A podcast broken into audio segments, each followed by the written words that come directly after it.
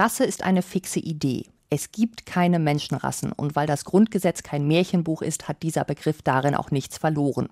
Rassismus braucht zudem das Konzept der Rasse überhaupt nicht. Er ist nämlich deutlich älter als die sogenannten Rassen. Ein Beispiel.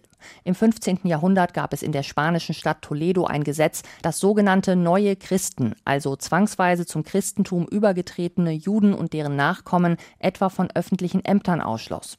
Begründung ihre angebliche, so wörtlich, perverse jüdische Abstammung. Dieser Gesetzestext erfüllt alle Kriterien für ein rassistisches Dokument. Der Begriff Rasse kommt nicht einmal darin vor. Den gab es damals auch noch gar nicht. Er kam erst im 17. Jahrhundert auf die Welt. Wie der Rassismus braucht auch das Grundgesetz den Begriff der Rasse nicht. Denn natürlich muss es rassistische Diskriminierung weiterhin verbieten. Aber dann soll man es doch gleich genau so formulieren ohne den Umweg über die eingebildete Kategorie der Rasse. Auch so ließe sich der Geist der Mütter und Väter des Grundgesetzes in Ehren halten, die ja noch unter dem Eindruck des Rassismus der Nationalsozialisten standen und es zudem damals schlicht nicht besser wussten.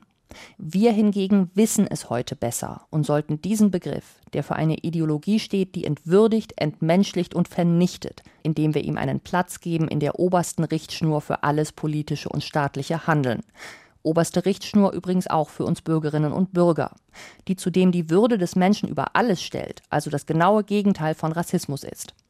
Ein Grundgesetz ohne den Rassenbegriff hätte zwei weitere Vorteile. Erstens bliebe es Betroffenen von rassistischer Diskriminierung erspart, sich auf den Rassenbegriff im Grundgesetz berufen zu müssen, wenn sie mit Verweis auf deutsches Recht Gleichstellung einfordern. Bisher müssen sie sich dadurch jedes Mal in ein fiktives Schema einordnen, das sie entwürdigt und entmenschlicht.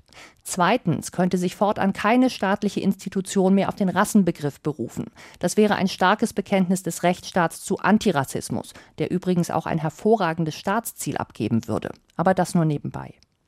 Alltags-, struktureller und institutioneller Rassismus werden nicht verschwinden, wenn der Begriff der Rasse aus dem Grundgesetz gestrichen wird. Das wäre also kein gutes Ende, aber immerhin ein guter Anfang.